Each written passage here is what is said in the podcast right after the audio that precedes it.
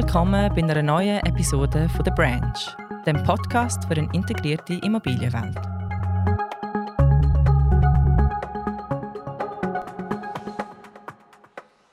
Guten Morgen, liebe Zuhörerinnen und Zuhörer. Wir heißen Sie ganz herzlich willkommen zu unserem nächsten Podcast. Heute, wo wir das aufnehmen, ist gerade zwei Tage Samichlaus her. Sie hören es vielleicht noch ein bisschen an meiner Stimme. Ähm, ja, nach dem wunderbaren Winterpulverzauber, wo wir haben dürfen erleben, ist es gerade aktuell ein bisschen matschig. Hören tun sie das dann aber erst ab dem Januar, Januar äh, ja, vom nächsten Jahr.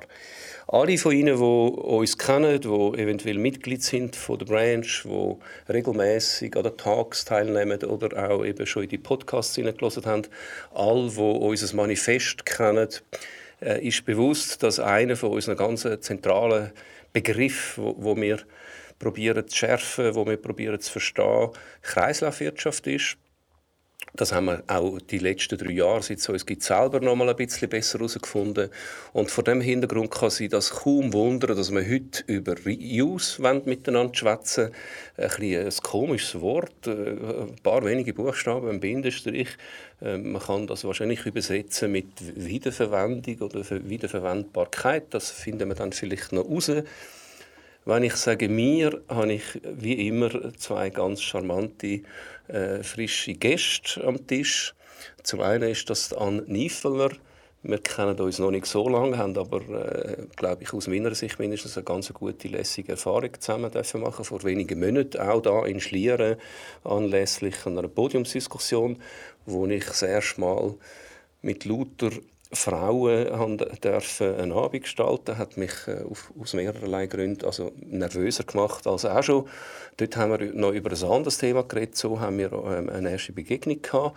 Ich habe dann von dir erfahren, dass du einmal ursprünglich eine Hochbauzeichner-Ausbildung gemacht hast. Da haben wir eine Gemeinsamkeit. Dann hast du verschiedene Aus- und Weiterbildungen gemacht. Bist jetzt am Schluss bei einer doch recht bekannten ich weiß gar nicht, wie ich es soll sagen, ohne den Namen zu nennen, aber Spezialfirma angestellt gewesen und wo äh, ja, bekannt ist für, für hohe Kompetenz. Und jetzt, ich weiß nicht, ob es übertrieben ist, aber steckst mitten in der Geburtswehe von deiner eigenen Firma. Ich hoffe eigentlich nicht, dass es weh tut, sondern dass es vor allem eine Freude ist. Ähm, ich glaube, das Baby ist schon so wie geboren, aber so richtig am Start bist du dann ab dem nächsten Jahr oder ab dem Januar, wo jetzt dann kommt. Äh, du hast auch äh, offenbar eine Affinität zu Sprachwitz, weil deine Firma ist äh, eine Namenskombination ähm, aus Systematik und Team und ich weiß gar nicht, wie man es dann ausschwätzen darf. Also das heißt Systematik, so irgendwie. Du interessierst dich äh, für Biologie und für die Naturwissenschaft und für einfach die Natur oder, oder das Göttliche in der Natur. Ich weiß nicht, ob es Mandelbrotbaumfiguren sind und, und solche Sachen, wie eine Ananas aufgebaut und willst von dem lernen. Das ist so ein bisschen dein Hintergrund und es ist wunderschön, bist du da. Danke vielmals für deine Zeit und ich bin ganz neugierig, was wir heute miteinander herausfinden können. Auf der anderen Seite sitzt ein, ein, lieber Kollege, den ich schon ein bisschen länger kenne. Ich, du weißt es vielleicht genauer, aber 15 Jahre, keine Ahnung. Wir haben uns an der ETH kennengelernt. Du bist mir aufgefallen als ein Student, der ein gescheite, kluge, manchmal auch ein bisschen schwierige, manchmal auch ein bisschen provokative Fragen gestellt hat. Also einfach eine frische Seele, die entsprechend auch durchs Leben schreitet. Wir haben dann den Kontakt auch nach dem Diplom nicht ganz verloren. Du hast eine Firma gegründet, ist auch schon wieder ein Weile her, die heißt Jom mit zwei Kollegen. Ihr habt ähm, in kurzer Zeit äh, viel Erfolg gehabt, haben Wettbewerb gewonnen, haben können wachsen, sind jetzt gerade noch zügelt vor kurzem dünnt, über das reden wir dann eventuell, regelmäßig Sachen publizieren. Ich komme das jeweils auch über und ich tue das mit viel Freude lesen, kleinere Dossiers, die viel Spaß machen anzuschauen, weil sie einfach witzig aufgebaut sind, schöne Skizzen dazu, viele gescheite Thesen. Und etwas vom Letzten, wo du jetzt gerade noch dir angelacht hast als Aufgabe, du hast mir vorher gesagt, hörst dann irgendwann auch schon wieder auf, aber äh, ich habe Verständnis dafür, das ist das Präsidium, wo du jetzt machst ähm, für den SJA, Berufsgruppenarchitektur. Ähm, ich kann anmerken, das hat auch damit zu tun, dass du bilingue aufgewachsen bist ähm, und das braucht es in dieser Position. Aber auch du bist jemand, der in dem Thema Reuse sicher zu den Leaderfiguren auf dem, mit, ja, in der Schweiz gehört. Äh, du und deine Kollegen sich einfach sehr damit beschäftigen. Ja, das ist so ein bisschen die Ausgangslage. Mein Name ist Dani Menard, äh, den kennen Sie aber wahrscheinlich und ich tue jetzt auch weglassen, wer ich bin oder was ich mache. Ich hoffe, Sie wissen es schon. Und sonst ähm, reden wir ein anderes Mal darüber. Ich würde gerne in dem Sinn starten und euch als allererstes mal fragen an zuerst dich, was ist denn das überhaupt, Reuse aus seiner Optik?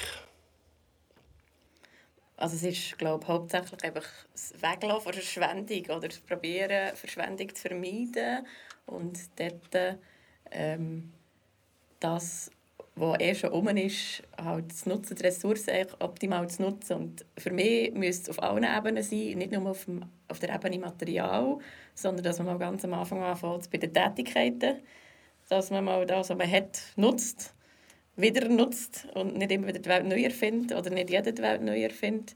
Dass man die Leute hat, die man nutzt, die Ressourcen hat, nutzt. es geht um Ressourcennutzung und es geht um Wert Fokus auf Wert und dort nachher nur das machen und nutzen, was Wert generiert und das, was Wert hat, auch Wert schätzen und dann wieder weiter im Prozess und daraus schöne, tolle Sachen machen.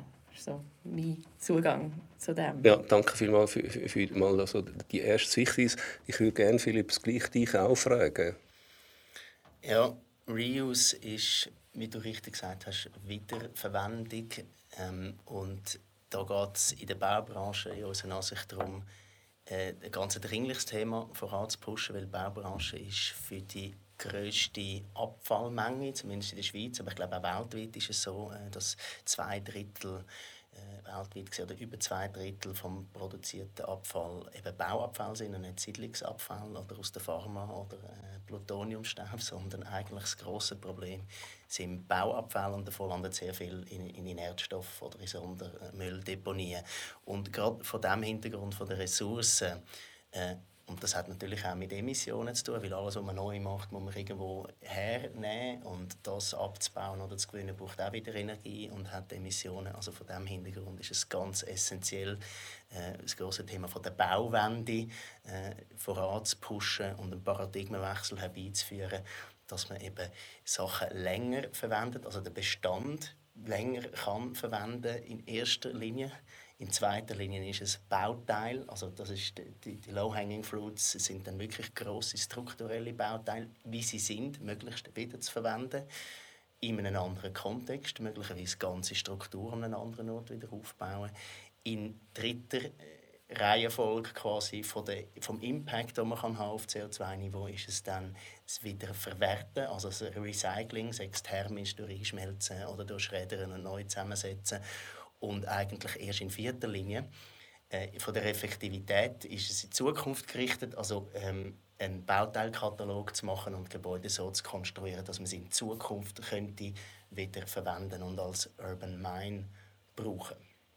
Ja, danke vielmals. Das äh, hat mich jetzt sehr spannend gedacht. Also die Präzisierung. Gleichzeitig kommt mir meine äh, Jugendjahre in den Sinn, wo also tatsächlich noch bei uns äh, der Milchmann ist, äh, eine Flasche gefüllt hat und äh, die, die, hat man geputzt und dann ihm wieder mitgegeben, leer. Das ist ja schon Reuse. Und wir in der Schweiz, wenn es stimmt, sind Weltmeister im Rezyklieren. Also wir sammeln Alu und PET und Karton und Papier und Metall und weiß ich was alles.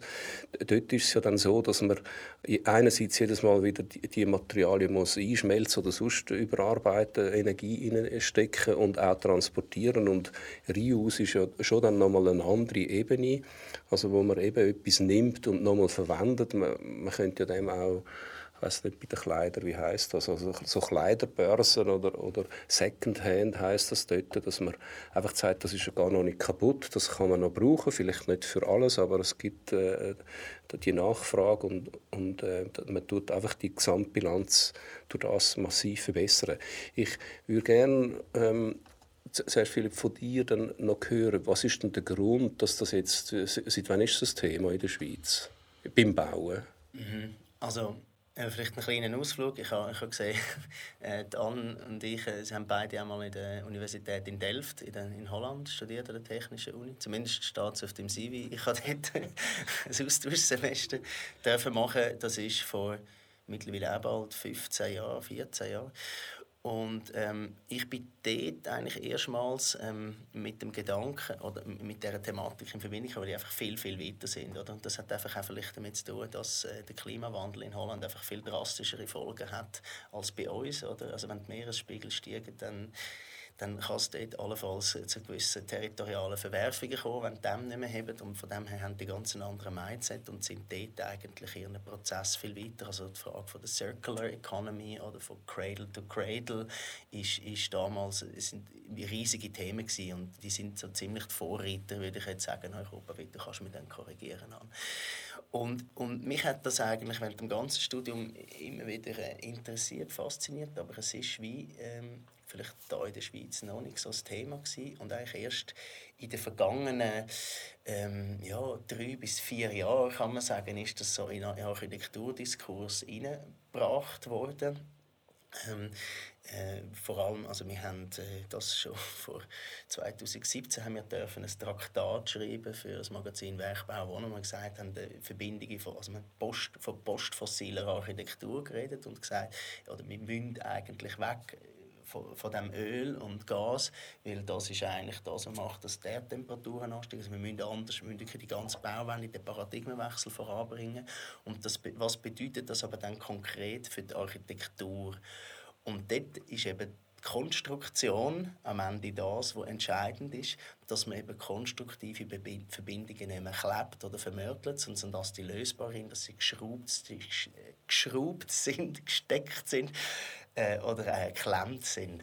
Und ähm, die, der Paradigmenwechsel in der Konstruktion dunkelt uns dann interessant, weil es gibt extrem viel zu gestalten.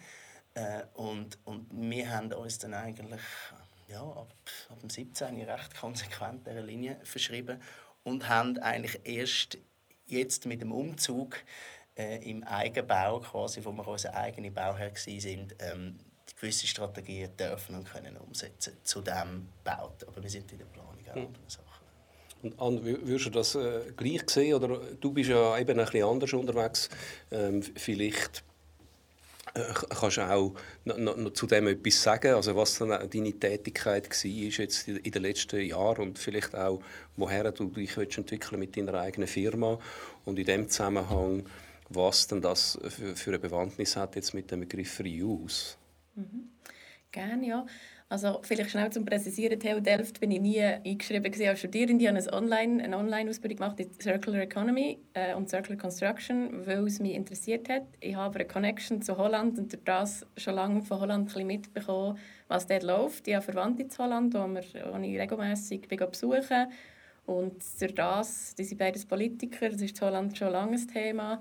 Und ich bin äh, letzten Sommer reisen vorletzte, muss ich sagen, 22, reisen, ähm, bin dort auch wieder sie besuchen, habe ein Repair-Café an der TU Delft ausgeschrieben gesehen, bin dort mal vorbeigegangen, dort ganz spannende Leute kennengelernt, die dort Lehrstühle leiten und bin nachher auf das MOOC äh, gestoßen und habe nachher die Ausbildung online gemacht, nachdem ich die Uni mal gesehen habe. Vielleicht das zum Präzisieren, wenn ich dort gelandet bin. Ähm, mein erster Kontakt zu dieser Thematik äh, Reuse bauen ist eigentlich aber aus dem digitalen Bau herausgekommen, lustigerweise. Vor ähm, über zehn Jahren, bei meiner ersten Studienreise, als ich bei dem MIS, den ich gemacht habe, der FHNW, mit Stanford University zusammen, sind wir in Stanford-Region, Palo Alto-Region, sind wir eine Firma besuchen, die wirtschaftlich Probleme hatte, eine Holzbaufirma, die ähm, irgendwie ihr Holzbau nicht gefragt war, aber die, die Logik von, von Bauteilen fügen und wieder können auseinandernehmen Nachher im Stahlbau, weil Amerika Stahlbau riesig ist in der Stadt, äh, das adaptiert hat auf Stahlverbindungen, dort geforscht hat und das in Amerika nicht können verkaufen sondern auf Holland exportiert hat, weil es dort den Markt hat gegeben. Also hochspannend, das hat mich seitdem nicht losgelassen.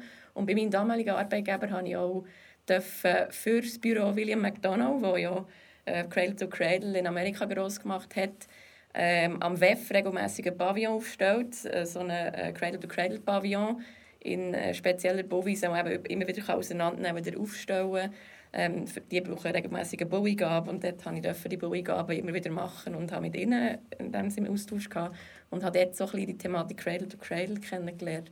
Ähm, selber komme ich aber eigentlich von der Hochbauzeichnerlehre, habe in einem Büro geschafft, das Industriebau gemacht hat, das sehr standardisiert hat geschafft, sehr repetitiv. Ähm, Stahlbau und Holzbau so kennengelernt, Massivbau eigentlich gar nicht kennt, dass man System ineinander innen und mixt. Ähm, ist für mich völlig nicht auf dem Schirm gesehen von meiner Ausbildung, von meinem ersten Berufsjahr.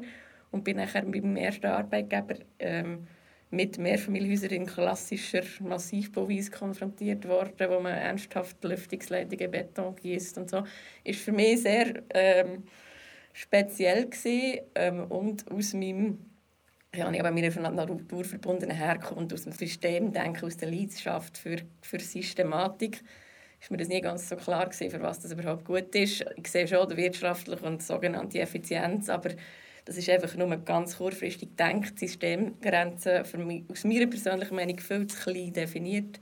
Ähm, eben Lebenszyklus, was machen wir damit, was ist nachher ein Wert, ist es überhaupt ein Wert, wenn man Systeme ineinander hineingießt? Grosses Fragezeichen, das ist so der Zugang von mir und das hat auch viel mit systematischem Arbeiten zu tun. Gebäude sind komplexe, koordinierte Systeme, dass nachher alles funktioniert, dass es auch mit dem Außenraum funktioniert. Und das ist das, was ich mit meiner Firma hergehen aufgrund von meiner Erfahrung. Ähm, eigentlich ist Bau etwas völlig Logisches, eigentlich etwas relativ Simples. Es ist eigentlich immer das Gleiche, es basiert auf Physik. Ähm, wir erfinden aber im Moment die Welt immer wieder neu, wo man gar nicht müsste, weil eigentlich ist es eben verhältnismäßig einfach man hat einfach so ein bisschen von lauter Bäumen sieht man den Wald nicht mehr, vor all diesen Anforderungen. Und meine Leidenschaft ist dort eben genau dort äh, Level Change, höhere Flughöhe einnehmen, Überblick verschaffen, mal sagen, hey, um was geht es eigentlich, was ist mal das Ziel, Tun wir das Ziel sauber definieren, die Systemgrenzen sauber definieren, von was reden wir, reden wir von Lebenszyklusbetrachtung oder von Erstellungskosten oder eben von der Urban Mine? Ähm, und dort nachher schauen, wo sind die Stellschrauben, wo müssen wir wenn was machen, dass wir schlussendlich auf allen Ebenen eben die Verständnis aus dem System bringen. Dass wir nicht Leute verheizen mit Tätigkeiten, die gar keinen Sinn machen, überhaupt keine Wertschöpfung haben und nachher auch nicht Sachen konzipieren, die falsch sind, gar nicht funktionieren, auf, auf dem Bau wieder Abfall hat, muss umbauen auf dem Bau, dort Leute unter Hochdruck arbeiten, Material vorgeschmissen wird. Und am Schluss hat man ein unkoordiniertes System gebaut, das ähm, gar nicht performt, das man nachher nach Zeit oder muss abreißen. Das gehört für mich alles zum Thema im grösseren Sinn vom Reuse. Und dort ähm, ich meine Firma unterstützen, um dort eben, ähm, den Wald zu sehen und nicht nur die Bäume. Ja, wir haben ähm, jetzt von euch beiden gehört, dass tatsächlich das ein Thema ist, das von mir aus aus dem Ausland wie häufig in die Schweiz hineinschwappt, äh, seit ein paar Jahren jetzt doch recht virulent sich ähm, manifestiert. Äh, man muss schon fast davon schwätzen, wenn man will, äh, bei den Leuten sein will. Und gleichwohl ist es mir persönlich noch nicht so ganz klar, was es dann konkret heißt. Also wenn jetzt ein Bauherr sagt, okay, wir wollen reusiger oder einfach ja, nachhaltiger planen und bauen, wie kann ich denn das machen? Äh, ich glaube, es ist noch eher verständlich, wenn es äh, ja, in einer Innenstadt äh, eine Transformation ist und es hat ein bestandes Haus und so, da kann man über verschiedene Sachen nachdenken. Recycling, Beton, das kennen wir alles. Aber ähm, auf der grünen Wiese, also ja, fange ich ja bei Null an vielleicht an, an dich, auch im Hinblick jetzt auf, auf deine neue Tätigkeit. Wie, wie tust du einen Kunden konkret beraten, wenn er, wenn er sagt, ja, ich, ich verstehe jetzt die, die Modelle, die da behauptet werden, ich will ein guter Mensch sein, ich will das machen und, und ich komme jetzt zu dir und wie, wie starten wir dann konkret? Eigentlich die Hintergründe mal ergründen, was ist überhaupt das Ziel, was ist das Bedürfnis, um was geht es überhaupt und äh, was ist nachher das entsprechende sinnvoll, die sinnvollen Massnahmen, um es entsprechend diesen Bedürfnissen gerecht zu werden. Und dort geht auch, also ich finde, es geht stark auch um regionales Denken mehr, ähm, regionale Ressourcennutzung und dass man halt nicht nur Primärressourcen anschaut, sondern auch Sekundärressourcen, wenn es also jetzt gerade in, einer, in einer Region halt noch immer Rückbau oder ein Umbau ansteht, dass man das anschaut, ob das allenfalls in Frage kommt. Aber im Moment ganz ehrlich würde ich jetzt noch nicht pushen, dass man das macht, weil da fehlt noch einiges, beziehungsweise ich würde jetzt eher pushen, äh, nicht beim Kunden. Oder wenn je nachdem, was es für ein Kunde ist, wenn es jetzt öffentliche Hand ist, würde ich es pushen, würde ich sagen, wir müssen schauen, dass wir einen Standard, eine gemeinsame Sprache entwickeln, wo wir das überhaupt stemmen können. Im Moment ist es noch ganz schwierig, überhaupt ähm, zu beurteilen, was ist das, was da überhaupt an Ressourcen frei wird, was weist das für Qualitäten aus. Und es, es gibt ja nachher einen Bedarf, etwas, was ich brauche, räumlich, im, räumliche Qualitäten und entsprechend Bauteilanforderungen, die sich daraus ergeben. Und das hat man, hat man nachher ein Anforderungsprofil aus der Planung, was man bräuchte. Und man müsste nachher das können, ähm, abgleichen mit dem, was es gibt an Ressourcen, an Primär- und Sekundärressourcen. Was passt jetzt woher? Ähm, Im Moment sehe ich es noch nicht so sinnvoll, dass man sagt, man tut die Ansprüche an die räumlichen Sachen abschrauben. Das ist irgendwann, vielleicht wird es auch mal so weit kommen, wir gar keine Ressourcen mehr haben. Aber im Moment ist sicher das Thema, das können zu matchen. Was ist um und was brauchen wir? Und dort fehlt noch ziemlich viel Standard. Nach, meiner, äh, nach meinem Verständnis dort fehlt eine gemeinsame Sprache, um das zu machen. Und solange es die nicht gibt, würde ich jetzt kleinere Investoren nicht unbedingt pushen, sondern also wenn es um Pionierarbeit geht, äh, aber klar mit dem Fokus, es wird Forschungsarbeit sein, wir müssen Standard entwickeln. Da gibt es ja genau Projekte in die Richtung. Dort fehlt mir noch genau die gemeinsame Sprache. Und ähm, eigentlich sehe ich dort wirklich ähm, öffentliche Hand oder Forschungsinstitutionen im, in der Pflicht, äh, da die Leute zusammenzusammeln und auf die, die Sprache schaffen. Weil solange man die nicht hat, funktioniert die ganze, die ganze Kette nicht. Logistik nicht, Bewertung nicht, Berechnung nicht, ob es jetzt Sinn macht oder nicht Sinn macht. Wenn man nicht sauber definiert, was ist die Anforderung und was haben wir um und wie bringen wir das zusammen, dann kann man ja nach gar nichts suchen und hat dort extrem wieder Verschwendung für Sachen, die es gar nicht braucht. Ist Forschung, ist Entwicklung, ist alles ganz wichtig, aber finde ich, muss man sich bewusst sein und ähm, ist jetzt für kleinere Investoren, Investorinnen ähm, noch nicht marktfähig in dem Sinne, und noch einiges fehlt, aber ein ganz wichtiges Feld, wo man muss dranbleiben weil es ein Thema ist, und aber auch auf Primärressourcen, oder? dass man das auch regional verfügbar hat, was brauchen wir, was haben wir um, dass das durchsuchbarer wird und dass man gar nicht mehr irgendwie auf China oder Skandinavien muss Holz holen weil man ganz viel hat, aber man weiß gar nicht, dass es hier wäre, 10 Kilometer weiter. So solche Themen ähm, sind noch Fragezeichen. Darum würde ich jetzt um einen Kunden, um einen kleineren Kunden nicht raten, folgen auf das Pushen, sondern eher im kleineren Rahmen, wenn es offensichtliche Sachen gibt, wie ganze Bauteile, wo man die Qualität einfach beurteilen kann, Stützen, Balken, ähm, wo, wo, man noch, wo man schon Standards wenn man Qualität prüft, die unbedingt probieren zu verwenden, äh, eben vor einem sauberen Ziel aber im grossen Stil ähm, Baby-Steps, kleine Schritte machen zum Lehren, um genau zu merken, wie, wie schafft man das, dass es durchsuchbar wird ähm, und, und die Wertschöpfungskette kann verbunden werden also weißt, ich glaube, ich stimme dir voll zu, oder? Das ist, ähm, das ist äh, extrem wichtig, dass man kleine Schritte nimmt und ich denke, gerade die öffentliche Hand als Vorbildfunktion kann erst die größere Schritte nehmen. Man sieht das auch. Also im, im letzten oder im vergangenen Jahr äh, sind zwei extrem spannende Architekturwettbewerbe durchgeführt worden. Einer in Zürich, nicht weit von da, im, im Juch-Areal, wo es um das gesamte Recycling von einer äh, Eisen- oder Stahltragsystem geht, wo ergänzt wird mit ganz vielen anderen Bauteilen, die im Portfolio von der Liegenschaft der Stadt Zürich oder einem ERZ ist. Äh, und, und das hat auch wieder zu einem zu spannenden Architekturprojekt äh, geführt, wo auch wieder die Frage, was bedeutet das Reuse nachher im architektonischen Ausdruck, spannend beantwortet. Und das Gleiche auch, oder ähnlich im Walkenweg in Basel hat es einen Wohnungsbau gegeben. Das ist der Bert Eberhardt, ist als Kantonsbaumeister Basel sehr, sehr aktiv und pusht das. Und äh, dort hat auch einen Beitrag von jungen Architekten wo äh, die ganze Parkhausstruktur jetzt im Liesbüchel steht, wiederverwendet und mit dem äh, Fassaden macht. Und das führt zu ganz anderem Architekturausdruck und ich glaube, das ist mega wichtig, oder? Also Reuse ist nicht nur äh, eine technische Angelegenheit, es ist natürlich eine Frage von der Verfügbarkeit und von den Tools, aber es ist vor allem auch ein kulturelles Projekt Und wir stehen vielleicht an einem ähnlichen Punkt, wie wo der Eisenbeton erfunden ist. Oder? Und, äh, oder, da hat man zuerst so ein die, mit dem Hennebig-System hat man dann irgendwie die Balkenlagen, die man früher mit Holz äh, hatte, oder Stahlteil hatte, simuliert und die mit Beton übergossen. Äh, nachher ist man dann in die Pilzstütze gekommen. Das hat wieder einen anderen Ausdruck. Von dem gibt es ein paar schöne Beispiele vom Maijahr in Zürich. Und erst dann ist man mit diesen Durchstandsbewehrungen, Stützenplattensystem.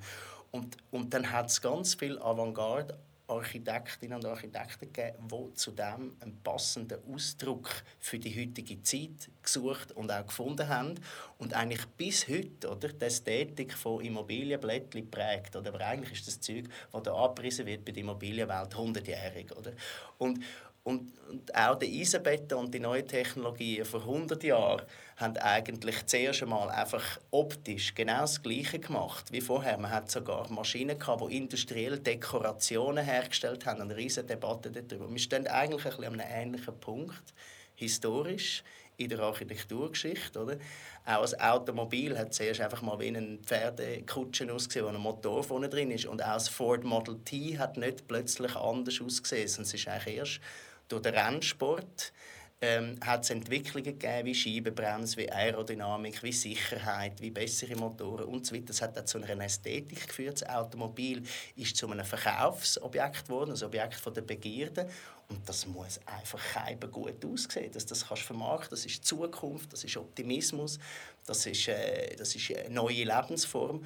Und ich denke, da gehört der, der, nebst allen Prozessen, wo, wo man nicht unterschätzen, das ist die Basis, oder? braucht es eben gutes, attraktives, wegweisendes Design und eine Architektursprache, die eben auch das anpreist und wo cool ist, dass die Leute das wollen. Also man könnte nicht den Leuten verordnen, hey, ich müsst jetzt Reuse und das ist jetzt wichtig wegen dem Klima da am Anfänger, sondern es muss einfach viel, viel cooler sein als das, was man hat. Und ich glaube, da sind Sachen am Entstehen auf ganz vielen Fronten und wir sind auch ein bisschen, dürfen ein bisschen Teil von dem sein.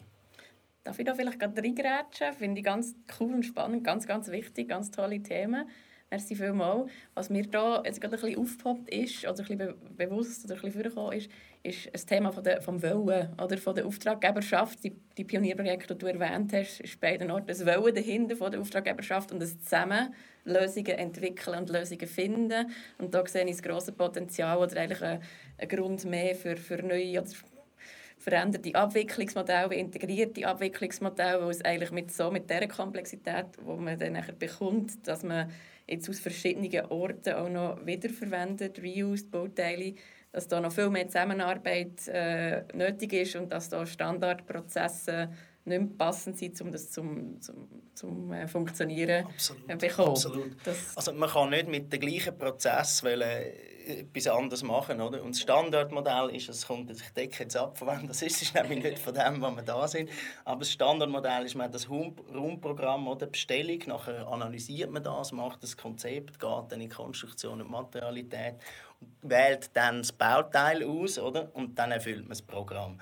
Und eigentlich der Prozess müsste umgekehrt werden, wenn man, man müsste eigentlich Zuoberst oben müssen wir eigentlich die Projektvorgaben, die Nachhaltigkeitsziele formulieren. Ich glaube, das ist ein wesentlicher Teil, wo man muss helfen, den Auftraggeberschaften zu erklären, was es dann überhaupt für verschiedene Zielvorgaben könnte geben, wo dann auch die Zielkonflikte könnten sein, Reus versus CO2 versus äh, Netto Null versus äh, Energieeffizienz, top, top, top und so weiter. Und, und dann eigentlich nachher angehen und sagen, ja, was ist dann das Bauteil und die Konstruktion, die man dann muss einsetzen muss, um an die Zielvorgaben heranzukommen. Und erst dann schauen, okay, wie sieht jetzt das Konzept aus, ein Projekt machen und so Projektvorgaben erfüllen. Ich glaube, das braucht noch ein Recht zu umdenken.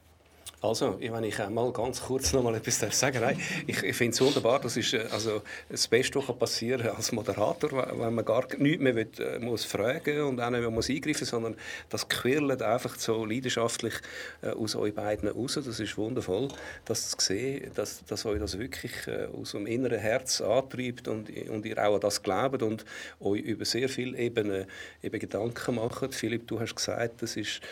Ähm, wenn man es aufdoktorieren dann äh, gibt es viel Abwehr. Man muss es, also sexy, Sexiness ist ein komischer Begriff, aber ihr wisst, was ich mit dem meine. Es muss einfach, es, es muss einfach lässig werden und die Leute müssen erkennen, dass es noch ganz viele andere Ebenen gibt. wo, wo das auch betrifft, das Thema. Plus, das hast du auch angesprochen, es braucht logischerweise andere Prozesse. Jetzt vielleicht äh, zwei Fragen an dich, Philipp. Das aus der Sicht von, von, die, von deiner SIA Vergangenheit, wo steht dann der SIA eigentlich in dem Thema? Und das andere, was mich mindestens gleich fest interessiert, hast du mit deinen Kollegen im Büro auch eigene Projekte, wo jetzt genau das passiert? Dass ein Kunde kommt und sagt, ja, wir wissen zwar auch noch nicht genau, wie es geht oder so, aber wir finden es interessant, wir wollen vielleicht auch Pionierarbeit leisten. Also nicht nur die öffentliche Hand kann ja sich das einfach ein bisschen bös gesagt leisten und sagen, wir geben das Geld halt aus, auch wenn es vielleicht äh, noch nicht überall dann so flutscht. Also das eine Thema das Büro und das andere der SIA. Also vielleicht fangen wir beim SIA an. Das sind zwei Fragen und nachher können wir vielleicht noch eine Diskussion über Standards dann erweitern. Also SIA ist eigentlich eine von der oder die wichtigste Branchenorganisation äh, für, für Planer zumindest ähm, und ist natürlich Kreislauf, Wirtschaft oder die ganze Nachhaltigkeits- und Klimathemen sind dann oberster Stelle auch in der Strategie. Also der SCA hat seit letztem Jahr, seit vorletztes Jahr erstmals eine Strategie, die er verfolgt und die heißt gemeinsam für einen nachhaltigen, zukünftig gerichteten Lebensraum. Jetzt hast du nicht ganz richtig ausgesprochen. Also es geht um Zukunft und es geht um Gesamtsystem über alle Disziplinen hinweg. Und wir haben einen Aktionsplan verabschiedet auf, auf Antrag von uns Delegierten, also aufgrund von der Berufsgruppe Architektur, die sagt, hey, wir müssen A, müssen wir schauen, wie können wir ähm, alles, was der SIA macht, darauf einrichten, dass Klima und Energie ähm, gepusht wird, also in der Politik auch, dass wir mehr Stellungnahmen machen zu den Gesetzen, dass das in eine Richtung geht, wo, wo ist. Es ist jetzt auch ein letztes Jahr parlamentarischer Beschluss zur Kreislaufwirtschaftsförderung ist, ist durchgekommen. Ähm, auch dank Unterstützung vom SIA. Ich will nicht sagen, nur, nur wegen dem SIA, aber man hat dort eine wesentliche Rolle gespielt. Wir haben ja verschiedene Parlamentarier auch, die auf der Geschäftsstelle arbeiten oder beim SIA Funktionen haben, die im Nationalrat sitzen und entsprechend in diesen Kommissionen die Anliegen können einbringen können. Also ganz, ganz zentral gesetzgeberische Ebene. Aber dann gibt es auch die Normen und Ordnungen. Und dort ist äh, letztes Jahr auch an der Delegiertenversammlung ein Antrag, meinte ich sogar einstimmig angenommen worden, dass alle, bei, bei allen Revisionen von der Normen und Ordnungen, die eigentlich alle fünf Jahre sollten, ähm, angeschaut werden, muss man neu auch überlegen, was der Impact auf ähm, Klima, Energie und das CO2-Budget ist in diesen Normen.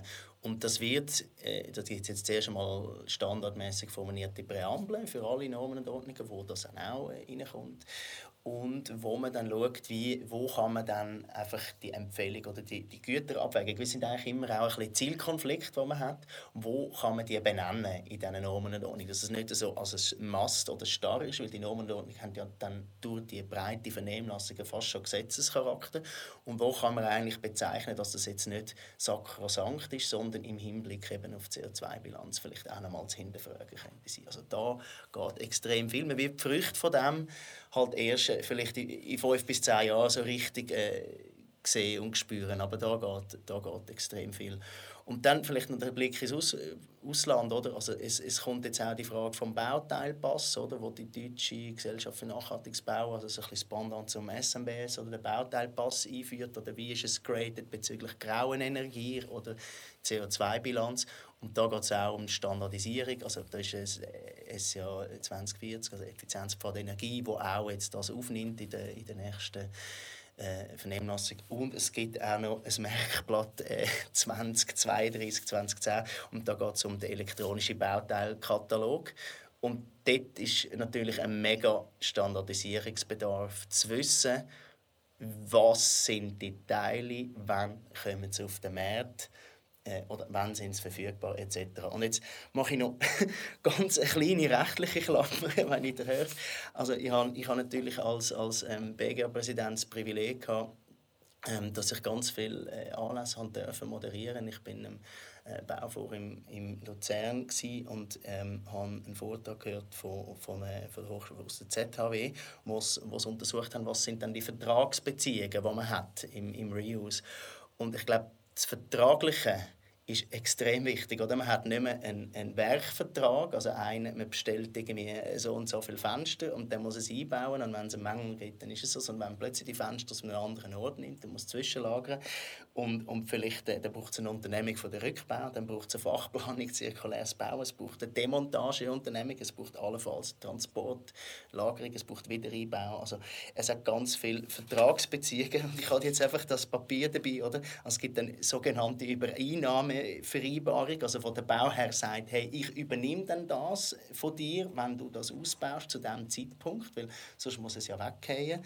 Äh, es gibt einen Fachplanungsvertrag zirkuläres Bauen, es gibt einen Werkvertrag für die Rückbauunternehmung, es gibt einen Demontagevertrag, also dass man es so rückbaut, dass es eben nicht kaputt geht. Nicht baue es bitte aus, sondern schraube die einzelnen Schrauben so aus, dass man nachher das wieder einbauen kann. Es gibt einen Werkvertrag wieder einbauen und es gibt einen Logistikvertrag. Also das sind plötzlich ganz andere juristische Themen, die aufs Parkett kommen. Und auch da ähm, gibt es Bemühungen äh, seitens SCA, das in eine Form zu bringen, äh, dass man da einen gewissen Standard kann schaffen kann. Danke vielmals. Also, du, du hast jetzt erst eine Frage beantwortet, aber wir lassen, lassen mal so schauen. Über dein eigenes Büro hast du noch nicht geredet. Ähm, ich nehme an, dass ihr beide GS1 kennt. Ähm, das ist ein Club, den es weltweit gibt, tätig, äh, Global System One. In der Schweiz gibt es das auch. Und das äh, äh, sind wenige Herren und Damen, die unter anderem, wir haben es auch schon da gehabt bei uns bei der Branch, ähm, wenn sie ihre können vorstellen also die gibt es seit Jahrzehnten und die kümmern sich um die Digitalisierung der Bauteile kümmern. Und sie kommen einen Vortrag gehalten, der recht cool ist. Insofern, sie bringen ein Ragusa mit für jeden und, und schenken das. Und dann kann man das entweder essen. Und dort hat es einen QR-Code drauf. Und dann kann man dann mit seinem Handy schnell scannen. Und dort ist nicht nur sichtbar, wie viel Anteil Fett und Protein und anderes äh, Zeug das drin hat, sondern woher die Nüsse kommen wo die äh, gewachsen sind, wo die gewonnen worden sind, wer die geröstet hat, mit welchem Transportmittel dass die in die Schweiz gekommen sind, in welcher Fabrik dass man das und das ist so ein bisschen, äh, kurz zusammengefasst, aber sehr bildlich und gut verständlich ihren Ansatz, dass sie sagen, äh, unsere Bauteile sollten auch so ein Etikett haben. Weil erst dann, ihr habt es äh, ganz eingangs beide kurz erwähnt, ist es möglich, überhaupt zu wissen, wo auf der Welt hat es welche Teil. Das ist ja nicht, wenn man sagt, ja, da brechen wir ein Haus ab, aber wenn wir gar nicht wissen, was drinsteckt, dann wissen wir auch nicht, was man vielleicht könnte wiederverwenden könnte. Ähm, an vielleicht an dich, jetzt das, was Philipp gerade geäußert hat, äh, und die Idee von ähm, eben von, von dem, es ist, es ist ein Club, wo glaube ich in 47 Ländern sind die tätig und unter anderem eben auch in der Schweiz.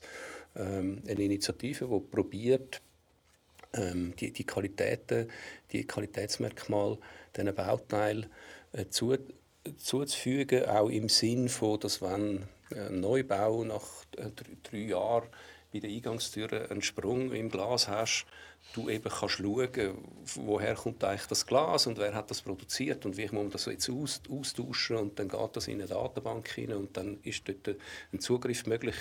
Ähm, also äh, an dich die Frage an, ähm, was macht das, was, Philipp gerade gesagt hat äh, und, und wo siehst du für dich und deine neue Firma einen Anknüpfungspunkt oder eine Möglichkeit dort wie ähm, ja, eine Dienstleistung oder einfach ein einen Impact können zu, äh, zu bieten.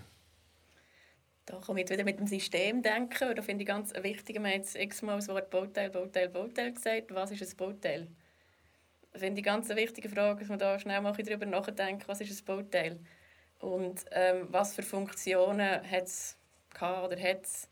Auf welcher Flughöhe redet man? Auf welcher Granularität? Weil ein Bauteil kann man darunter verstehen, einen ganzen Aufbau das ist also die Bauphysik denkt, wenn sie den ganzen Aufbau rechnet, dem Wert von einer Wand, also dem Leistung oder einer Schalldämmleistung, eine Wärmedämmleistung, ist der ganze Aufbau von ganz außen bis ganz innen. Und ähm, wenn man von Reuse redet, redet man meistens von einer Komponente im Gebäude, ähm, eine Stütze oder ein Unterzug oder irgendetwas, ein Fenster. Ähm, oder man mixt sogar noch mit Material. Ähm, und dort muss man, dort, das ist das, was ich meine, mit dort fehlt eine Sprache, dort fehlt ein einheitlicher Standard, dort fehlt eine Grammatik, eine Semantik, wo man sauber sagt, was ist jetzt was, wo reden wir von was und an was hängen wir sinnvollerweise welche Informationen an, um genau das zu können, was du beschrieben hast. Und das ist das, was ich auch seit über zehn Jahren sagen, forschen, weil meine Motivation für Digitalisierung, wo ich auch herkomme, nach meinem Architekturstudium oder überschneidend, habe ich mich digital im Bau weitergebildet. Meine Motivation war schon immer Nachhaltigkeit, gewesen, weil ich gemerkt habe, ups, da kommen ganz viele Faktoren zusammen, ähm, wo man muss zusammen berücksichtigen muss. Und manuell ist das nicht gleich lustig. Also, ich glaube, grundsätzlich faul und habe immer nach Werkzeugen gesucht, wie man das einfacher machen kann und wie schneller in einen Dialog kommen kann, um was geht es überhaupt. Und vor diesem Hintergrund habe ich genau eben gelernt, ups, es ist nicht so einfach, da gibt es verschiedene Flughöhen.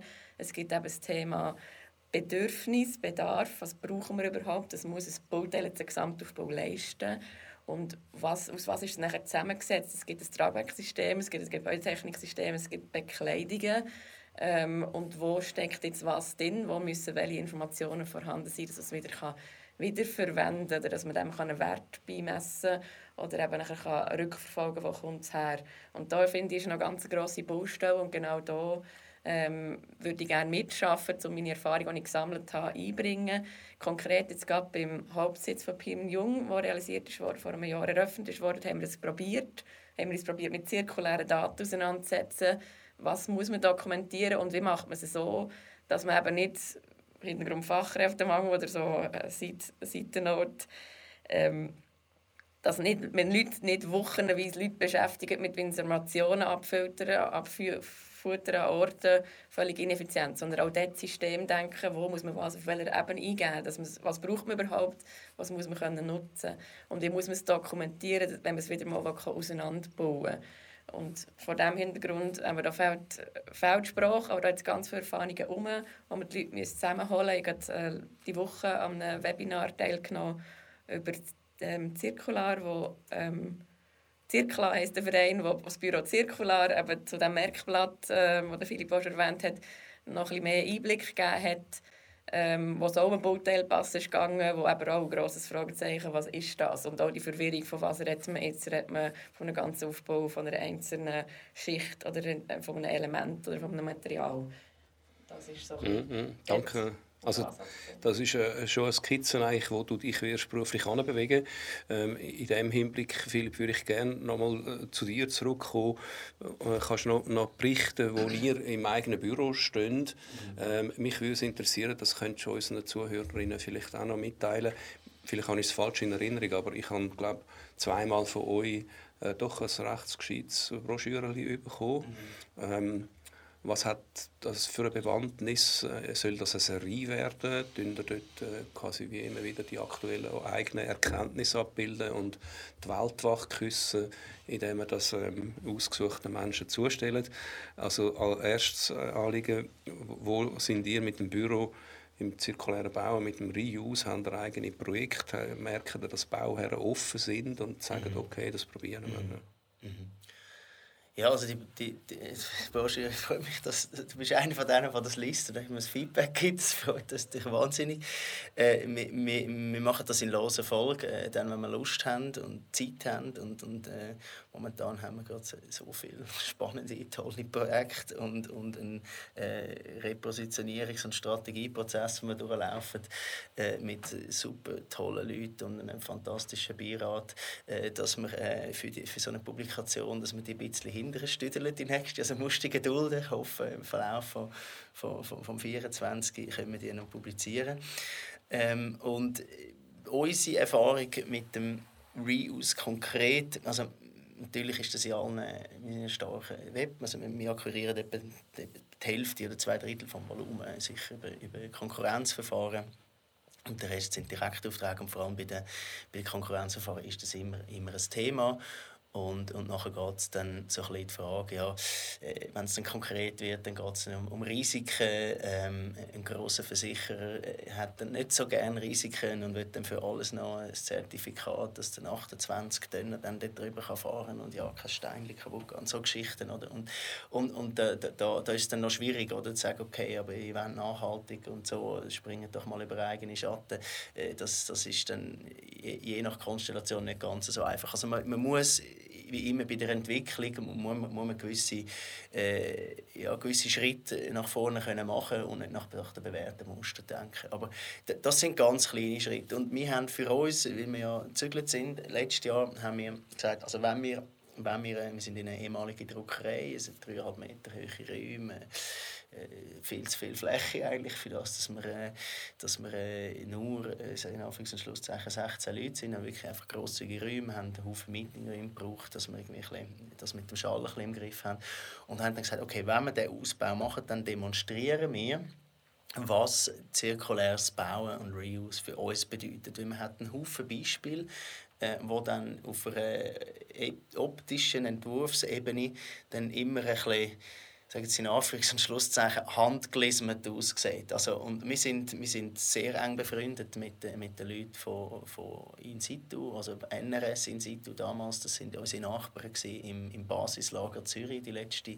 Location, wo wir waren, die haben das Basislager, das Containerdorf konzipiert und, und gebaut. Und, und äh, wir haben da sehr, seit Jahren einen sehr engen und sehr guten Austausch. Wir haben natürlich auch das Wachstum von, von denen mit dürfen verfolgen. Und das ist wirklich mega beeindruckend, was die, was die alles gemacht und geleistet haben. Das sind teilweise auch persönliche Freunde von uns.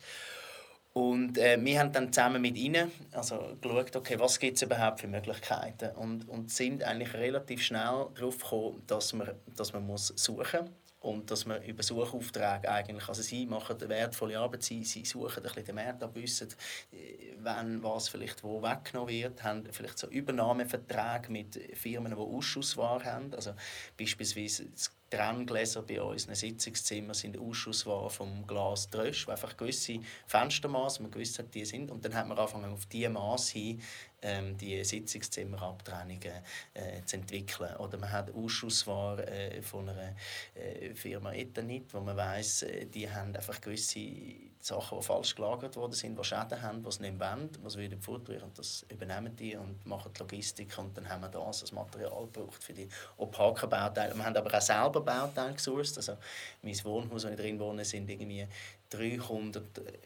bestens funktionierende, wunderschöne Glaslampenschirme ersetzt worden, weil, weil das Birreli, das dort drin ist, das 50-jährig ist, einfach kein Ersatzteil mehr gibt und die das müssen energieeffizienter machen äh, und auf LED aufrüsten. Das heißt aber, dass man irgendwie fast eine Tonne wunderschönes Milchglas einfach ködert. Oder wir haben dann das, ich habe das quasi mit dem Hauswart irgendwie ausdealt, der Verwaltung nichts gesagt, dass wir jetzt das nehmen und bei mir im Keller bunkern, irgendwie ein halbes Jahr, bis dass wir dann mit dem Büro das wieder einbauen können und haben dann aus denen so wunderbare Lichtskulpturen gemacht. Also, oder wir haben Wandtafeln, die wir von alten Schulhäusern gesourced haben und gewusst haben, die kommen dann raus in der Sommerferien, weil dann kommen dann die digitalen Boards an und so weiter. Und, und so, das sind so kleine Gehversuche, oder? Also was bedeutet es? Und, und wir sind, wo wir mit Circular das erste Mal zusammengesessen sind, haben wir uns das Gefühl, es ist wie so anno 1997 im Internet, oder? Wo du dich einwählst, und bin. Und dann mit irgendeiner Excel und irgendwelchen Fotos da und wild irgendwie, ja, da kann ich noch ein Bauteil passen, aber ich lüte dann an. Also es war wirklich total anfängermässig. Ich dachte, hey, das ist wirklich so eine Start-up-Atmosphäre. Irgendwie. So, es hat nur noch gefällt, dass die Leute sich die grossen Anzüge und rauchen dann irgendwie im Büro. Das ist wirklich völlig aus einer anderen Zeit. Ich glaube, dort, dort wird wahnsinnig noch etwas passieren. Oder? Also, dass die Bauteile einfach standardisiert erfasst erfasst werden, dass man das irgendwie auf einer Plattform erfasst, dass irgendwie mit den Smartphones oder AI irgendwie, dass das auch äh, logisch dann katalogisiert wird. Ich glaube, da, da kann noch viel gehen. Dann kann man sich das eben einfach auf dem Internet klicken, schauen, was man rum ist und dann irgendwie mit dem planen. Ich glaube, das ist, da ist noch gewaltiges Entwicklungspotenzial. Ja, ich, also, ich finde es wunderschön, also ein kurzes Zwischenfazit. Einerseits von euch zu spüren, wie bewandert ihr sind mit allen nötigen Theorien und Hintergründen, die es braucht, aber eben durchaus nicht Palaveris sind, sondern das Umsetzen in der Realität, euch selber mit euren Firmen damit beschäftigen und das eben auch ausprobieren und, und sagen, ja, das ist noch nicht die ideale Welt, wie wir es uns könnten ausdenken und vorstellen, sondern wir fangen mit kleinen Sachen an und probieren mal aus, was funktioniert. Anne, du hast gerade noch ein Zeichen gemacht, dass du etwas ergänzen Genau, sehr gerne. Ich würde noch gerne Perspektive wieder auf die Wertebetrachtung, die ich einleitend habe gesagt wieder zurückkommen, vielleicht aus der Perspektive von Gebäudebesitzer oder Liegenschaftsbesitzer äh, oder ganz einfach Städte, verbaute Infrastrukturen. Ähm, wenn man sich überlegt, eben, was für einen Wert äh, muss ich überhaupt bauen, was brauche ich überhaupt, ähm, dann müssen wir ja irgendwie dokumentiert haben in einer Bauwerksdokumentation, was hat der Raum, der bebaute Raum, den ich jetzt habe, was hat der für einen Wert, was leistet der Raum, was hat der für eine Qualität, ähm, auf einmal zum können verkaufen auf dem Markt. Ähm, ich habe einen Raum, der hat schon gewisse Schaudämmleistung ähm, und er ist ökologisch äh, gebaut in dem Sinn. Und jetzt geht es darum, den zu veräußern oder, oder allenfalls anzupassen. Und dann wäre es eben genau interessant, zu wissen, ähm, was leistet jetzt das Bauteil schon, muss ich überhaupt irgendetwas anpassen zum Nachbarraum, hat es überhaupt Bedarf, um etwas anzupassen. Wenn nicht, ähm, bis zu welcher Schicht muss ich oder kann ich rückbauen, bevor ich die Struktur angreife. Das ist auch wieder eine Strukturlogik. Was ist Bekleidung, die ich wegnehmen kann? Was hat das, was in dieser Bekleidung steckt, für Eigenschaften, für Qualitäten, dass ich das veräußern kann? Und ähm, nachher eben... Ähm, die ganze Struktur, was hat die schlussendlich für eine Qualität. Es sind ganz viele verschiedene Ebenen von Wertebetrachtung, also Material, äh, Komponenten und die einzelnen Systeme, die funktionieren, äh, dass sie so organisiert sind, dass man dort daraus Wert beziehen als Liegenschaftsbesitzer oder schlussendlich als Gesellschaft, als urbane Mine. Das ist echt das, die Wertebetrachtung, äh, ich noch ein bisschen reinbringen, wieso das eben die Systembetrachtung und die, die Lebenszyklus denken, auch welche Schicht hat welchen Lebenszyklus, muss ich eh früher erneuern, ähm, bis woher ist die Schicht genau. Und ähm, ich glaube, also mir macht das Denken sehr viel Spaß, weil man dann nachher auch wieder eine Verjüngung machen kann von, von einem Raum. Und aber das äh, Material dort verbaut ist, dem man ein zweites Leben kann geben an einem anderen Ort, wo wieder spannende Sachen daraus entstehen. Und das ist einfach noch aufgepoppt bei dem, was der Philo gesagt hat. Ja. Ich würde gerne, also äh, noch wir gehen langsam mit Zielgeraden.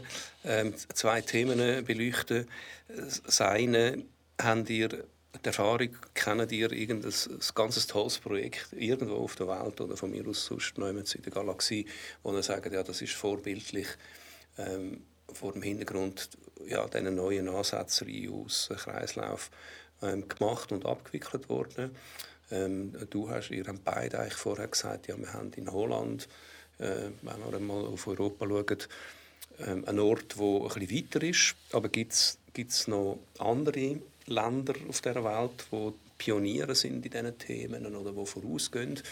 Ähm, das ist ja nicht zwingend nötig, ohne dass trotzdem könnte, weil das irgendjemand will und sagt, ich leiste mir das jetzt einmal, das ausprobieren, äh, so, so ein Projekt realisiert.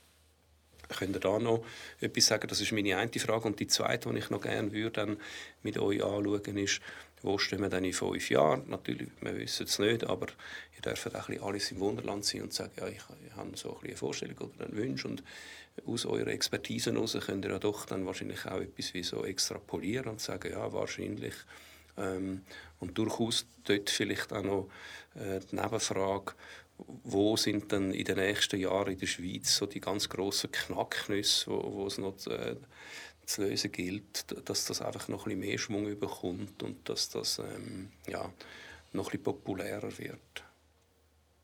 Vielleicht zuerst zu dir, Philipp.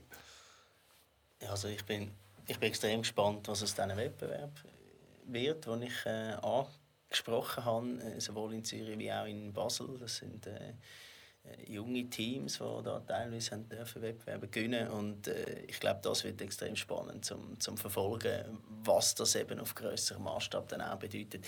Mir, mir ist jetzt äh, spontan, aber ich, ich bin jetzt gerade das Buch am lesen, ein, ein kleines grünes Buch, das doch recht viele Seiten hat. Äh, das heißt Le Tour de France des Maisons Écologiques. Ich weiß nicht, ob du das kennst. Ist auch schon Ich du, du, du kennst es nicht. Okay, gut, dann weiß ich ja schon, was ich dir schicke. Äh, und äh, das, ist, ähm, das ist so eine Gruppe von jungen französischen Architekten, die einfach Interesse haben, hey, was gibt es überhaupt alles für Nachhaltigkeitsstrategien? Äh, und, und eigentlich aus einer Reise, die die gemacht haben, zu den interessantesten ökologischen Häusern, dann zehn rausgepickt haben, die ganz unterschiedlich. Also vom Lehmbau zu Kuppelbau zu alles nur in Holz, alles vorfabriziert aus Containern, einfach so verschiedene Sachen angeschaut haben und die wunderschön in Zeichnungen dargestellt haben, porträtiert haben und dann als Synthese, ähm, das ist jetzt glaube ich in der Bauwelt kürzlich äh, publiziert, so ein eigenes Refugium gebaut haben, wo eigentlich so die Erkenntnisse aus all diesen Häusern innen nimmt. Und ich glaube, das ist, das ist das, was ich auch so ein bisschen beleuchten möchte. Ich glaube, äh, die Industrie macht extrem viel und ich glaube, das ist super, oder, dass man da, dass man da einen Weg geht, dass man da mit der Digitalisierung extrem viel macht. Aber der ganze kulturelle Aspekt oder was, wie sieht es aus, was ist das nachher für ein Zusammenleben, was bedeutet es für eine Gesellschaft, einen ganz grossen Sinn oder Bewusstsein für Ressourcen, Achtsamkeit und so weiter. Das sind ganz große gesellschaftliche Themen. Äh, eine neue Generation, die vielleicht ganz anders will schaffen, vielleicht weniger will schaffen, oder? Dani, du hast gesagt, du hast da fast schon das Gäste Gästezimmer immer da im, im Hauptsitz von der Branch. Ist aber, ist aber ist nicht schaffen. Ist ja, was ist Work-Life? Auch andere Sidegigs, oder? Also mehr Sidegigs, also die ganze Transformation von einer Gesellschaft. Und ich glaube, man muss das ein bisschen in diesem Kontext sehen. Und vielleicht dort noch Klammern auf, und ich darf... Ähm, hat die letzten zwei Jahre und wieder nächstes Jahr den, den Masterpreis Architektur vom SIA moderieren. Und was wir dort sehen an preisgekrönten Arbeiten der Studierenden, was die für eine Haltung mitbringen. Oder? Also jetzt, das Jahr hat es, äh, also 2023 hat, hat eine Studentin mit einem Projekt in Moldawien gewonnen, wo, wo gesagt hat, ich mache aus dieser historischen alten Struktur aus den 50er, 60er, also einem modernistischen Hotelbau, der ist denkmalgeschützt, aus dem mache ich mal nichts. Ich nehme nur mal raus. Also die Architektur gar nicht, ich baue, ich muss einen Bau dann nicht tun, sondern ich lasse das mal stehen und räume weg als erste Haltung. Und da, mit dem, was ich rausrupfe, baue ich irgendwie eine schöne Landschaft.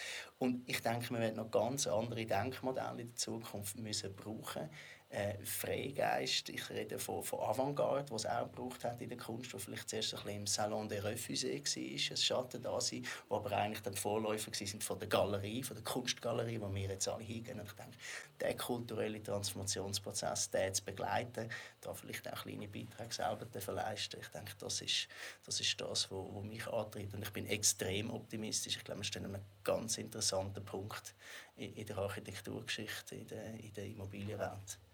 Ich würde gerne an die gleichen Fragen dir auch stellen. Ja, also vielleicht zur Inspiration. Ähm, ich lese auch sehr viel, aber das Buch fällt mir jetzt nicht auf. Was mehr meine Hauptinspiration ist zu dieser Frage, ist das Reisen. Ich bin schon sehr viel gereist, also durfte reisen. Ich tue sehr gerne Kulturen entdecken, indem ich mitarbeite, indem ich bei freiwilligen Arbeitsprojekten mitarbeite. Und das, was ich dort extrem inspirierend finde, finde wir zivilisierte westliche Welt in den sogenannten Entwicklungsländern sehr viel Inspiration können holen können. Weil die machen das schon die ganze Zeit, die können gar nicht anders, die haben die Ressourcen gar nicht. Jetzt zum Beispiel Kuba ähm, habe ich extrem äh, faszinierend gefunden, was die ausmachen, wie unglaublich kreativ sie sind, aus, aus jedem Eckeli noch irgendetwas holen, Boden belegen, aus Ausschussblättchen, die eigentlich nur Scherbe sind, extrem spannende Sachen gestalten. Oder Afrika, Marokko, habe ich, habe ich anfangs des Jahr dürfen, äh, so ein freiwilliges Projekt mitschaffen, wo man extrem viel von, von alten, ursprünglichen Bauweisen kann lernen kann. Und wie man dort mit Reuse umgegangen ist, hat man eigentlich schon immer gemacht. Also bei historischen Bauten sieht man häufig, dass eigentlich ein grosser Teil davon eigentlich schon reused ist. Also eigentlich müssen wir die Welt gar nicht mehr so viel erfinden, sondern schauen, was ist gemacht worden. Oder eben dort, wo man sich gar nicht können entwickeln oder wo man schon mit dieser Herausforderung konfrontiert ist, gesehen jetzt. Mal schauen, wie machen es die und sich dort inspirieren ähm, Und darum ist meine also ich bin auch sehr optimistisch. Ich finde es unglaublich spannend, in was für einer Zeit wir aktuell leben. Und ich spüre auch, eben, dass ganz andere Sichtweisen äh, aus der Schule herauskommen oder, oder auch gelehrt wird ähm, dass es viel mehr ein Miteinander wird, was, was auch glaube, absolut nötig ist oder uns auch gegenseitig hilft und uns weiterbringt. Also das sehe ich auch und da bin ich auch sicher, dass es in 15 Jahren, dass wir dort noch viel weiter sind und viel mehr miteinander arbeiten und ganz viel Kreativität auch möglich ist für, für wirklich schöne, spannende, zukunftsfähige Lösungen.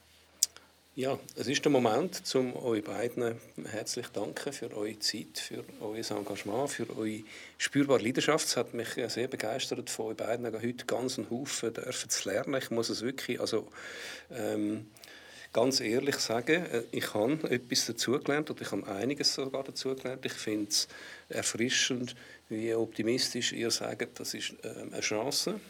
Das ist eine Chance, wo ganz vieles Neues möglich ist, wo unsere Welt nachhaltiger und, angenehmer und lebenswerter wird machen. Und in dem Sinn vielen herzlichen Dank für eure Zeit, dass ihr da sind, für euer Engagement und auch für euren ganz offenen Einblick äh, in, die tiefen Pfründe von euren persönlichen Hintergründen und äh, Erfahrungen, Kompetenzen, Expertise.